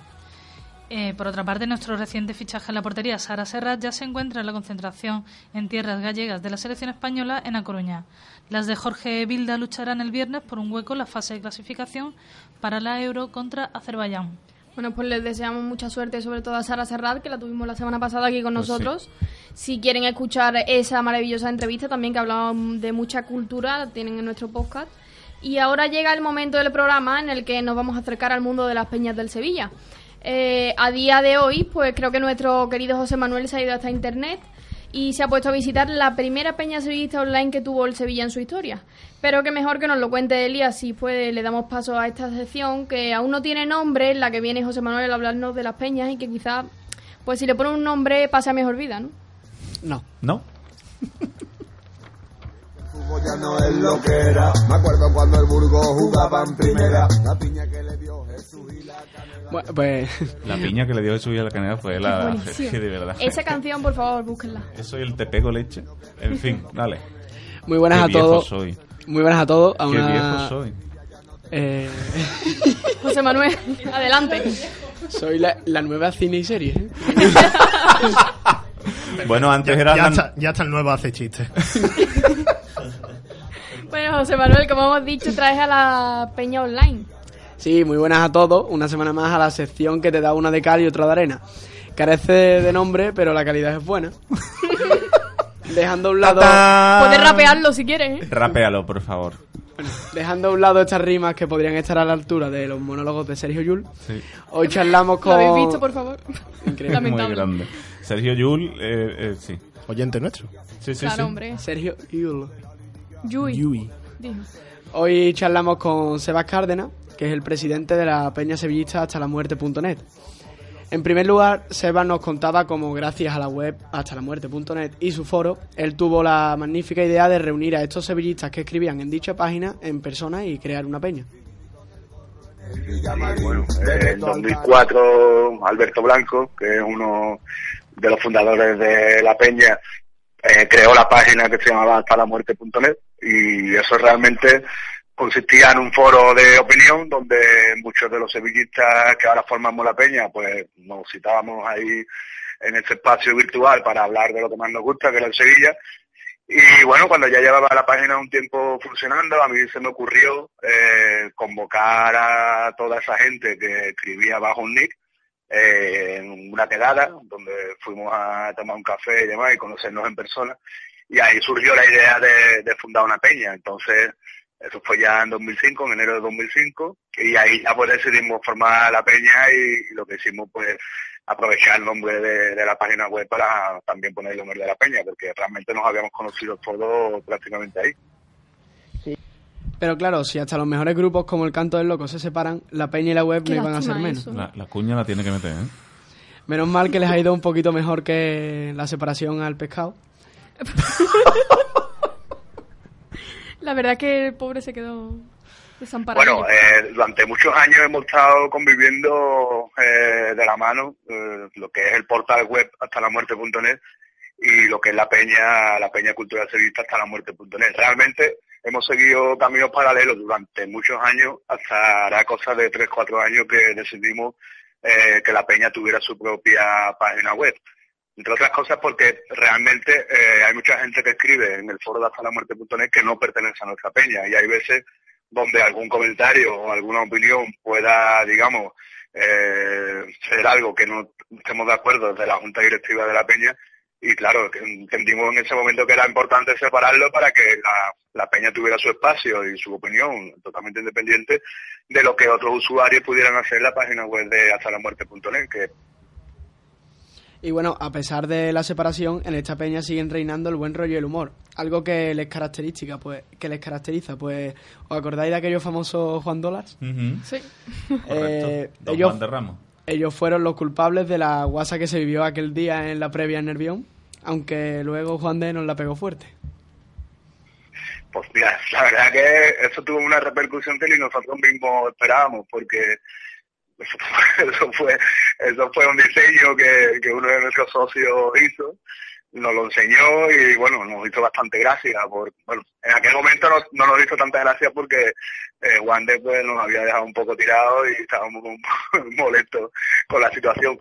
Pero, pero fue divertido, realmente fue un juego de palabras, como habrás podido ver, y, y ya la campaña que se hizo, entre comillas, de marketing eh, fue espectacular porque la gente nos pedía que, que imprimiéramos billetes de, de los one dólares y así lo hicimos, ¿no? Compramos un montón de, eh, de papeles con, eh, con lo que era el diseño del one dólar, lo repartimos en el estadio, mucha gente también eh, se lo había imprimido en su casa y lo llevaron al estadio y claro, cuando salió Juan de Ramos eh, a- al campo y tiraron todos los billetes y demás, pues aquello fue espectacular, ¿no? Lo ha definido como espectacular. No hay Sí. palabras. Y bueno, esta peña, como estamos pudiendo co- comprobar, es muy reconocida entre el sevillismo, pero ¿creen ellos que han tocado techo?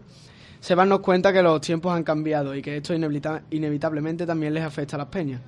Eh, bueno, a ver, nosotros nacimos en un entorno en el que prácticamente no había eh, peñas jóvenes. Eh, estaban emergiendo las peñas internautas. eh, de hecho, mm, el Sevilla tiene el honor de contar con la primera peña internauta a nivel nacional, que fue la peña sevillista Nervio Online. Y, a raíz de esa nacieron otras como Sevilla Grande o la nuestra, que son más o menos de- del mismo tiempo, de 2005, pero no había mucho más. Entonces, nosotros en sus orígenes, tanto de estas tres peñas, pues teníamos un montón de socios y la verdad es que ahora, ya con el paso de los tiempos, los modelos de peña han ido cambiando, ya no, cuando uno habla de una peña ya no piensa en un local de gente mayor jugando al dominó y esas cosas, sino que ya estamos acostumbrándonos a ver peñas de gente jóvenes, de gente que viaja, sin local, otro tipo de ideas. Y, y claro, ahora ahora pues está lo que es la gente joven que, que pertenece a Peña está más separada, está más diversificada. Y bueno, esta es la mítica peña cultural y sevillista hasta la muerte.net, la cual lo mismo te hace una camiseta de una leyenda que unos billetes para reírte de otra. Eh, dar las gracias a dar las gracias a Sebas Cárdenas, su presidente, por abrirnos las puertas y contarnos todo sobre su peña. Pues muy bien, muchas gracias a ti también, José Manuel Rodríguez. Vete pensando un nombre para la sección. Y, Anita, Dinamita, ¿qué? Pues vamos a ir con las noticias de la Colina Today. El contenedor del humor. Primera, la piña que le dio Jesús y la canela y el descenso de...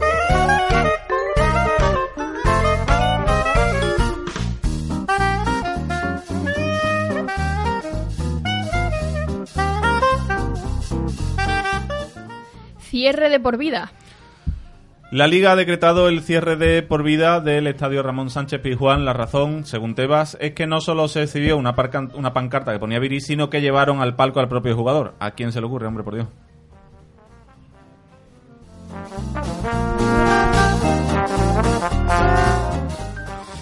Se va de copas. El Sevilla ha sancionado a Munas Dabur con no poder ir convocado durante los próximos 31 partidos de liga. El delantero israelí se fue de fiesta anoche tras confirmarse por la mañana que Lopetegui y el Sevilla sí le incluyeron en el equipo que posó para la foto oficial del club. Caparrós revela noticia.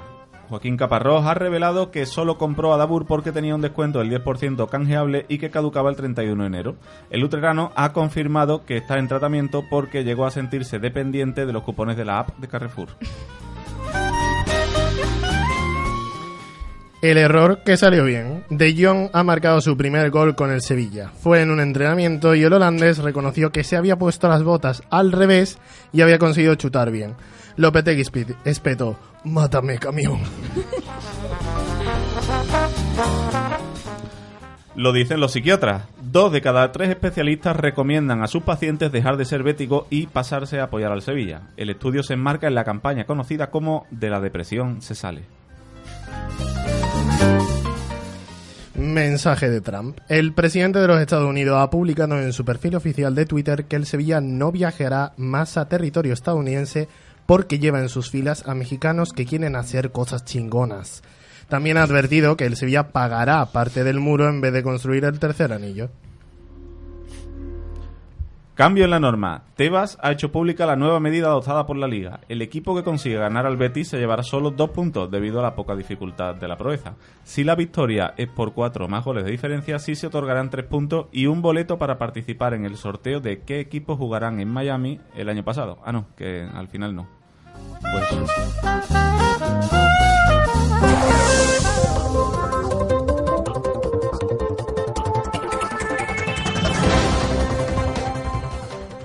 Antonio, no estaba franco en ninguna noticia.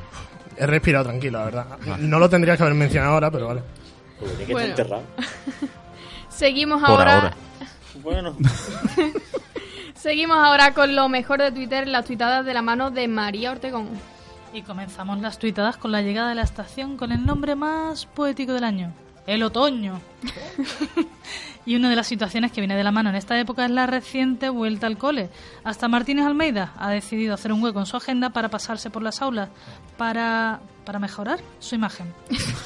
Para algunos tuiteros este periodo se caracteriza especialmente por el importante desembolso económico que supone. De hecho, Kikolo ha encontrado un nuevo modelo de negocio. En septiembre sale más rentable dejar la cocaína y traficar con libros de texto. si ya están forrados, te, te, te forran, te irán. Y es que son muchas las cosas que ha habido que preparar. A algunos padres es que ya, ya acaban obsesionados, ¿no? Como, como Lupochet. Ayer conté un chiste sobre paquetes de folio y solo le gustó a cuatro. Bueno, pues ya sabemos uno de los guionistas de este programa. Aquí. Y, hasta aquí la sección. Para toda la temporada. Para toda la temporada. Aunque no todo el material escolar es visto con los mismos ojos. Hay cosas que George Kaplan y otros muchos padres preferirían no oír nunca. Mi hija acaba de pronunciar las palabras que tanto tememos los padres. Esas que sabemos que dirán tarde o temprano, pero confías que nunca lleguen. Papá, han dicho en música que tenemos que comprar una flauta. Y los vecinos, los vecinos también esperamos que eso no llegue nunca. Y luego está el etiquetado de la ropa y el material, que se nos está yendo un poco las manos, ¿verdad, Vero B? Están preguntando por el chat del com- están preguntando en el chat del cole que si hay que marcar los lápices uno por uno.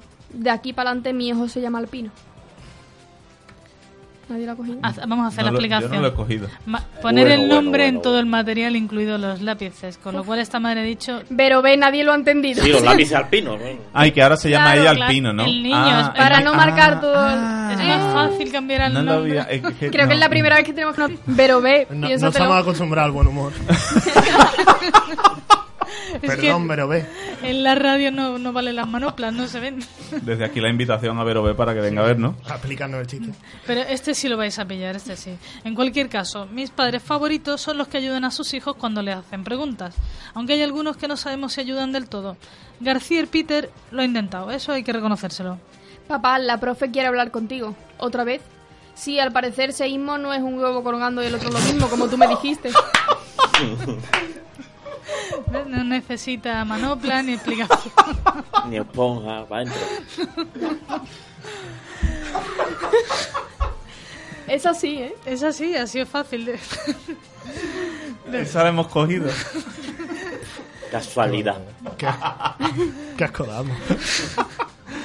Pero los tuiteros más numerosos son los que no pueden con su vida a la hora de madrugar. Yo empatizo con ellos. Olala de Fue ha encontrado el símil perfecto.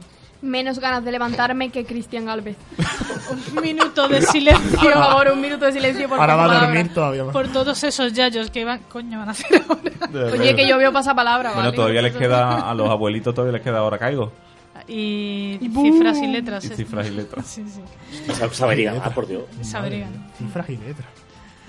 Aunque yo desde aquí, eso sí, quiero homenajear a aquellos que saben cuándo tirar la toalla y abandonan un examen sin dudarlo.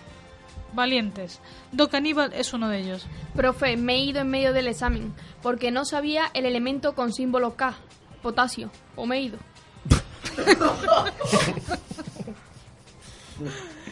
Qué barbaridad. Un 10 Por para Dios. este chico. Un 10 ya. Y por último están los que, Qué de bueno, los que no necesitarían volver a clase por muchos motivos. Hay muchos. Offensive Prank, tú te puedes saltar ya todas las clases con ese argumento. Gente diciendo que hoy empieza a tener clase. Menudos pringados. Yo siempre he tenido clase. O se nace con ella o no se nace. Entonces, don Álvaro Escobar. Dedicado al gran Álvaro. Queridos que empezáis las clases, que empezáis el cole, que empezáis la facultad, os deseamos mucho ánimo. Y si no habéis vuelto al cole, pero sí al gimnasio, entonces nos deseamos ánimo. Os admiramos. Inoportuna, sabemos cómo te sientes. Yo hoy me siento como una sandía cuando la dejan caer de un camión en marcha. Y esa es la vuelta al gimnasio después de las vacaciones. Ha sido muy gráfica la sandía. Y Yaya Danger, también sabemos cómo te sientes tú. Y es tentador. Saltarse la vuelta al gimnasio y empezar con los polvorones en septiembre es de guapas. Total, si luego te vas a apuntar otra vez en enero, ¿no? Pues ya te la saltas. Pero sobre todo, algarrobo. Sabemos perfectamente lo que dices y lo compartimos. Soy de los que bajo a la calle a ver pasar el maratón de Sevilla y comento, qué mal corre ese, señalando con un churro. o con una caña. También. Eso sí, queremos terminar las tuitadas con un consejo. Si te acabas de apuntar al gimnasio o no lo tienes claro, si estás dudando si ir, si no, recuerda las palabras de Carlo Padial. Aunque el ejercicio físico alargue la vida, en realidad ese tiempo extra lo has pasado en el gimnasio. Es para pensarlo. Y con esto y un bizcocho light, ya hemos pasado las 8. Bye.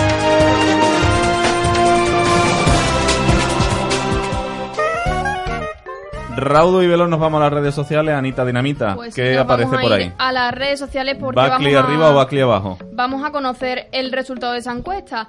Eh, pues todo el mundo opina, todo el mundo, el 57% de nuestra audiencia opina que debe jugar Bono y el 43% debe dejar titular a Buckley. ¿Prefieren abono? ¿Prefieren ver abono, de momento? Claro, prefieren ver a Bono. Que de seguidores de Udo. Ver a Bono. Ah, ah, ah. Seguimos con la corriente de... Total, que don Álvaro Escobar, fútbol en directo. Pues no ha habido novedades. Sigue el 0-0 entre el Gen y el Napoli. Pero y- ¿cómo que no ha habido novedades? Se ha marcado el Cádiz. Bueno, yo te hablo de la Champions. Fútbol internacional. Y sigue el 0-1 del Borussia Dortmund. Pues, como decía yo, ha marcado el Cádiz y ha marcado el Lugo. El Cádiz seguirá en cabeza, parece ser. Y atentos porque esta noche es titular Leo Messi, así que que se canse. Que vaya, que vaya el sóleo. Está, está ahí. preparado para seguir, no se preocupe. Tres goles os caen. Pues muy bien, Álvaro Escobar, buenas tardes y muchas gracias por estar con nosotros. Gracias a ustedes por dejar que venga y nada, nos vemos la semana que viene. José Manuel Rodríguez, Muchas gracias. María eh, Ortegón, María Escobar, te iba a decir, los he María mezclado en ese momento. María Ortegón, buenas tardes, muchas gracias. Gracias por abrirme la jaula otra vez. Nada, un placer tenerte de nuevo aquí con nosotros, Antonio Campos. Hasta mañana, corazones. Querida Isa, ¿tienes tu chiste? A ver, algo así rapidito, ¿vale? Venga. Tiene dos partes, pero la cuento rapidito. Esto le va a gustar a Tony además un montón. Mira, ¿qué le dice un donut glaseado a otro? ¿El qué?